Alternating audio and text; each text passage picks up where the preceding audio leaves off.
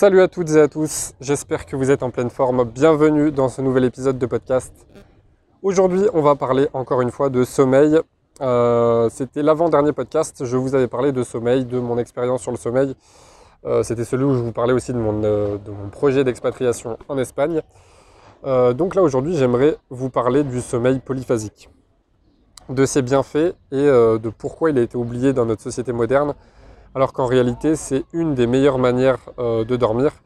Alors après, comme vous allez le voir, c'est pas forcément euh, applicable euh, tout le temps dans la vie de tous les jours à cause de, bah, certaines obligations personnelles, professionnelles ou autres, mais que ça reste quand même une option à explorer. Alors, le sommeil polyphasique, comme son nom l'indique, c'est le fait de dormir en plusieurs phases. Donc ça peut être un sommeil biphasique en deux phases, triphasique en trois phases, ou ça peut être plus de trois phases. Euh, nous, dans notre société euh, moderne, on a un sommeil monophasique, c'est-à-dire que tout notre besoin de sommeil, il est euh, en principe, si on a un sommeil de qualité, il est, effectué en une nuit. Donc si on a besoin de 8 heures de sommeil, on fait nos 8 heures d'affilée. Alors que le sommeil polyphasique, bah, ça consiste tout simplement à dormir plusieurs fois dans la journée pour avoir ses besoins en sommeil de combler. Sauf que, je vous mets en garde tout de suite, il y a plusieurs versions du sommeil polyphasique. Il y en a notamment une euh, que je n'apprécie pas particulièrement, qui, a été popularisée par Tim Ferriss dans son livre euh, 4 heures pour un corps d'enfer. Alors que pourtant j'adore cet auteur, mais c'est pas parce qu'on aime un auteur ou qu'on que son travail est de qualité ou n'importe qui d'autre, hein, pas forcément un auteur, qu'il ne faut pas se remettre en question et se faire son propre avis. Donc euh, avec le travail de Tim Ferriss, euh, je suis d'accord avec quasiment tout, mais ça c'est un des points sur lesquels je suis pas d'accord. Euh, lui, le, son approche du sommeil polyphasique, c'est une approche qui est aussi, qui est aussi donnée par beaucoup de personnes. C'est le fait de dormir deux heures par jour, seulement deux heures par jour, pour gagner énormément de temps, mais sans pour autant que ça impacte les niveaux d'énergie et que ça impacte la santé. Ça, c'est dans la théorie. Je vais vous expliquer euh, bah, comment est-ce que c'est possible, qu'est-ce que Tim Ferriss entend par là, qu'est-ce que beaucoup entendent par là, et je vais vous expliquer ensuite mon approche du sommeil polyphasique si vous voulez l'im- l'implémenter dans votre vie euh, bah, pour respecter au mieux votre santé, tout simplement. Et vous allez voir que même avec ce que je vais vous dire, vous pouvez améliorer votre santé en ayant un sommeil polyphasique, euh, mais à condition de respecter votre besoin en quantité et en qualité, et non pas de dormir seulement deux heures par jour. Alors dans euh, ce sommeil polyphasique, justement, on n'a que deux heures de sommeil par jour. En quoi il consiste? Ça consiste tout simplement à faire six siestes de 20 minutes tous les jours. Alors, vous comprenez bien que de faire 6 siestes de 20 minutes tous les jours, donc c'est tout. euh, bon, ça dépend combien de temps vous restez, euh, vous restez éveillé entre vos siestes. On va dire, voilà, entre toutes les 3 à 5 heures, vous faites une sieste de 20 minutes. Donc, les, mérites qui sont vantés euh, par cette pratique, évidemment, c'est le gain de temps et c'est le fait que ça n'impacterait pas plus que ça la santé. Donc, selon ces experts du sommeil polyphasique, euh, on a, et ça c'est une chose qui est vraie, qui est vérifiée, qui est prouvée, prouvable à merci depuis des années et des années hein, par des, chercheurs euh, sur le sommeil, qu'on a plusieurs cycles de sommeil et qu'on a plusieurs phases dans nos cycles de sommeil, et que évidemment le, la phase la plus réparatrice c'est quand on est en sommeil profond. Sauf que ce que certains ont remarqué en mettant en place ce processus de sommeil polyphasique avec seulement deux heures de sommeil par jour, c'est qu'en réalité, la phase de sommeil la plus réparatrice, c'est quand on est vraiment en état de sommeil profond. Et que tout le reste servirait un petit peu à rien, entre guillemets, même si vous allez voir que c'est faux. Euh, donc c'est pour ça qu'on a ces deux heures de sommeil par jour sous forme polyphasique, parce que le fait d'avoir des besoins de sommeil plusieurs fois dans la journée, ça va automatiquement nous basculer tout de suite dans un état de sommeil profond. Et par conséquent, bah, ça va être un sommeil qui va être réparateur, même si ça va durer que 20 minutes et que ça va être fait 6 fois dans la journée. Donc c'est pour ça que ces experts, entre guillemets, du sommeil polyphasique disent qu'on peut tout à fait dormir 2 heures par jour en adoptant ce processus de sommeil polyphasique euh, et donc gagner énormément de temps, être plus productif et sans que ça impacte la santé et les niveaux d'énergie. Alors, vous pouvez trouver beaucoup de témoignages, notamment aux États-Unis, au Canada, de personnes qui ont testé ça. Alors, sur le papier, c'est vrai que c'est quelque chose qui peut fonctionner. Et dans la pratique, toutes les personnes qui ont testé ça, vous pouvez faire vos recherches avec euh, des témoignages, des vidéos, si vous parlez bien l'anglais, si vous comprenez bien. Toutes les personnes qui ont testé ça euh, bah, se retrouvent avec des niveaux d'énergie bas, après bilan sanguin avec des niveaux de testostérone assez bas, forcément en dormant que deux heures par jour, même si c'est deux heures de sommeil profond, bah, c'est pas suffisant. Parce que quoi qu'on en dise, les autres phases de sommeil sont importantes pour la récupération. Et euh, c'est pas parce qu'on n'est pas forcément en train de dormir qu'on ne récupère pas. Vous avez par exemple la sieste. Il y a plusieurs types de siestes. Et un type de sieste en particulier, c'est par exemple le simple fait de s'allonger, de fermer les yeux, mais sans forcément dormir. Alors évidemment, ce sera jamais aussi réparateur que si on, est vraiment dans un état de, sommeil. Quoi. Mais ce sera quand même plus réparateur que si on était en activité. Euh, c'est comme vous pouvez voir aussi le fait de méditer 20 minutes. Souvent les, yogis ou euh, vraiment les pratiquants de méditation disent que le fait de méditer 20 minutes, ça peut apporter les bénéfices d'une nuit de sommeil. Alors évidemment, c'est extrapolé volontairement, mais c'est pour vous dire que ça repose toujours un petit peu. Donc c'est pas un chiffre magique, mais si on prend pour exemple quelqu'un qui a besoin de 8 heures de sommeil, et qu'on fait la comparaison avec les 2 heures de sommeil par jour en sommeil polyphasique. Vous vous privez donc de 6 heures de repos, quoi qu'il arrive, et c'est même pas de repos, en fait c'est carrément 6 heures de sommeil, donc encore plus reposant que euh, l'exemple que je vous donnais juste avant, qui est de juste fermer les yeux et de se relaxer. Euh, donc forcément, ça va avoir un impact sur les niveaux d'énergie, sur la testostérone, sur la productivité, et ça va avoir un impact aussi sur le cerveau. Vous savez que le manque de sommeil est euh, directement corrélé avec le développement de maladies neurodégénératives comme la maladie d'Alzheimer, ce genre de choses. parce que tout simplement, quand on réfléchit au cours de la journée, quand on pense, quand on analyse des choses, quand on fait appel à son système émotionnel, il y a des toxines et des protéines qui viennent se fixer sur les neurones. Sauf que le seul moyen d'éliminer ces toxines et ces protéines, c'est de dormir. Et forcément, si on manque de sommeil, ben, on se retrouve avec une accumulation de toxines et de protéines qui se fixent sur les neurones, euh, bah, jusqu'à ce qu'on en ait de plus en plus, qu'on ait du mal à les évacuer. Et bah, ça va provoquer des pertes de mémoire, ça va provoquer euh, voilà, de la démence, maladie d'Alzheimer, ce genre de choses. Euh, donc voilà pourquoi c'est important. Par contre, donc, après, vous faites votre propre avis, vous testez si vous voulez. Personnellement, je ne ferai jamais le test de dormir deux heures par jour, euh, parce que les témoignages m'ont suffi, euh, des articles scientifiques que j'ai lus m'ont suffi, et parce que je connais mon corps, je sais que ça ne me suffirait absolument pas. Après, vous allez me dire, la plupart des gens ne peuvent pas se permettre de dormir 6 fois 20 minutes par jour, parce que d'un point de vue sociétal, c'est pas possible. Hein si euh, je sais pas si vous travaillez euh, et que vous allez faire la sieste au bureau, même si faire la sieste au bureau ce serait très bien parce que euh, on voit que dans les grandes entreprises comme Google, on a compris que le repos était important et que ça rendait les, employés plus productifs. Donc il y a des salles de repos. enfin bon, ça c'est encore un autre débat. toujours est-il que d'un point de vue sociétal, c'est compliqué. voilà, je sais pas si vous êtes en train de passer un bon moment en famille ou avec des amis.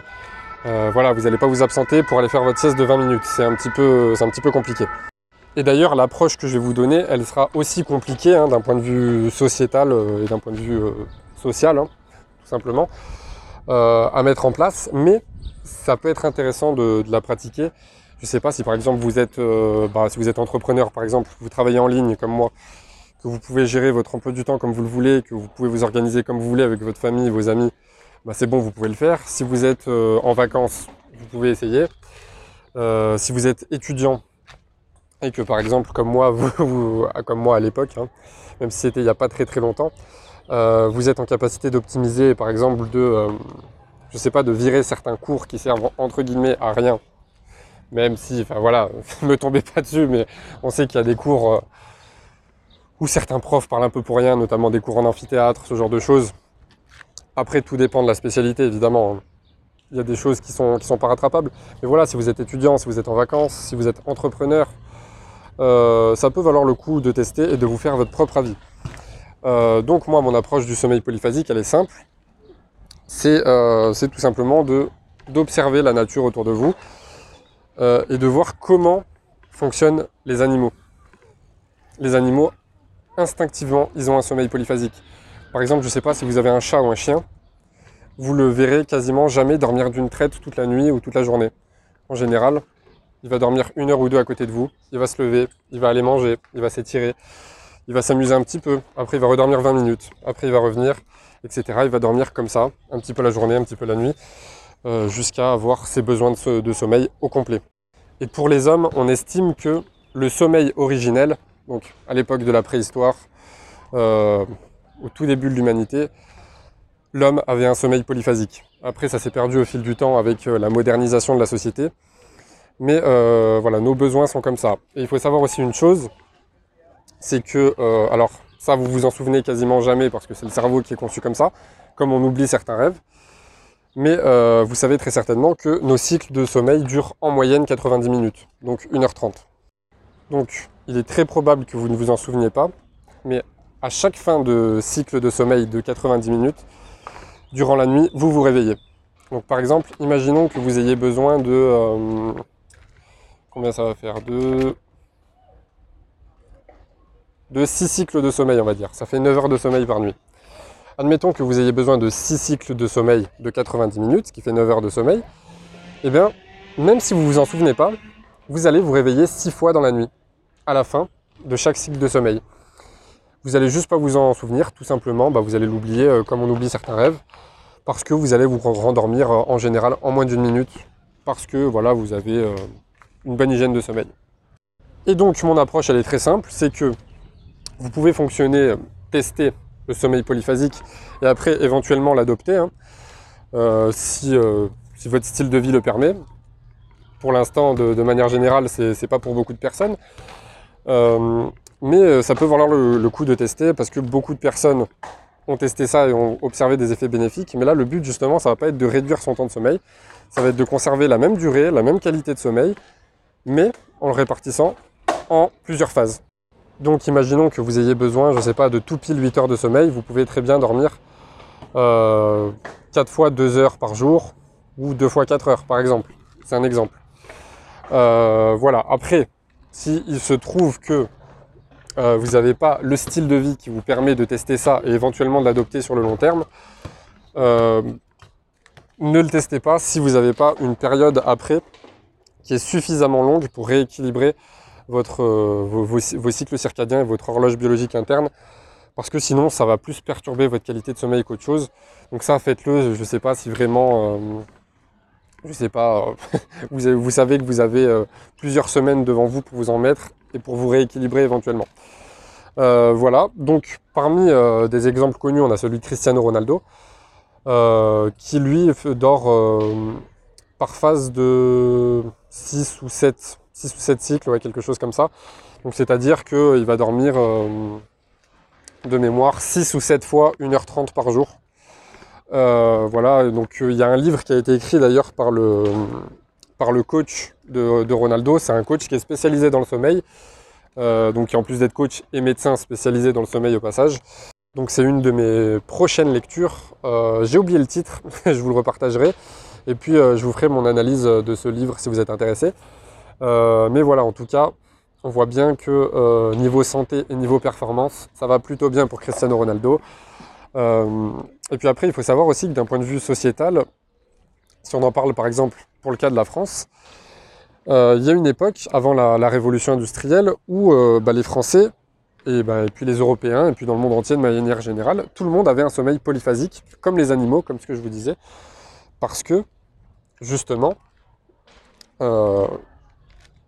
ça correspondait un petit peu plus à ce dont le corps avait besoin et un petit peu moins à ce dont la société avait besoin.